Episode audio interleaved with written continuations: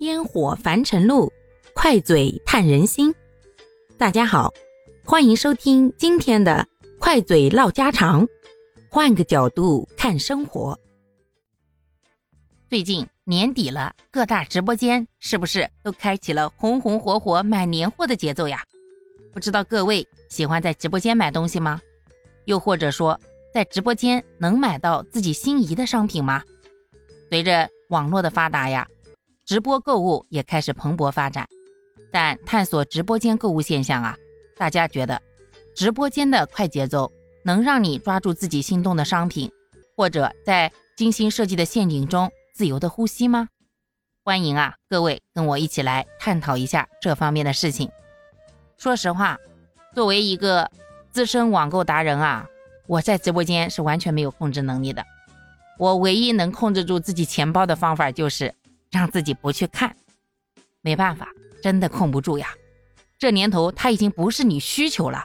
你但凡搜索一下关键词，以后它就会照着你的喜好，千人千面向你专属推荐。本来只是想买一个小东西吧，结果给你推荐了好多类似的。你说这年头，像我们这样的人，实在是挣了一千块，指不定能花出去一万块呀。所以现在我只能让自己少去看。但也不得不承认，有的时候确实在直播间买到的东西能让自己觉得非常划算、非常好。当然，也不可避免的，常在河边走，哪有不湿鞋呢？能买到多少让自己心仪或者觉得超值的好货，自然啊也就会经常买到一些到手以后感觉完全不行，甚至感觉白瞎了自己一番期待的东西。所以。现在网购平台变得太精明了，大部分的东西它都有退货包运费功能。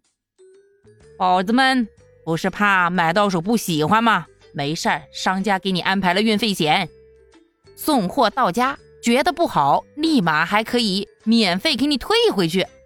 咱就说这服务，那不得把人套得死死的吗？所以在这个时代，如果说佩服什么样的人的话，我个人比较佩服的就是那种。年轻的有网购能力，但是依然能控制住自己的欲望，又不用花呗，又不在直播间买东西，甚至几乎不网购的人，我不得不承认的是，网购确实带来了便利，也确实省了不少钱，但是它也让我多花了不少钱呀。就是已经养成了一种习惯，如果想买啥的时候，就喜欢东逛西逛，东比西看，看到最后可能买了一个东西。但是又惦记上了其他一大堆跟这个东西并没有特别相关的，毕竟这个感官刺激、视觉刺激，那是真的是让人忍不住要掏掏掏、买买买呀。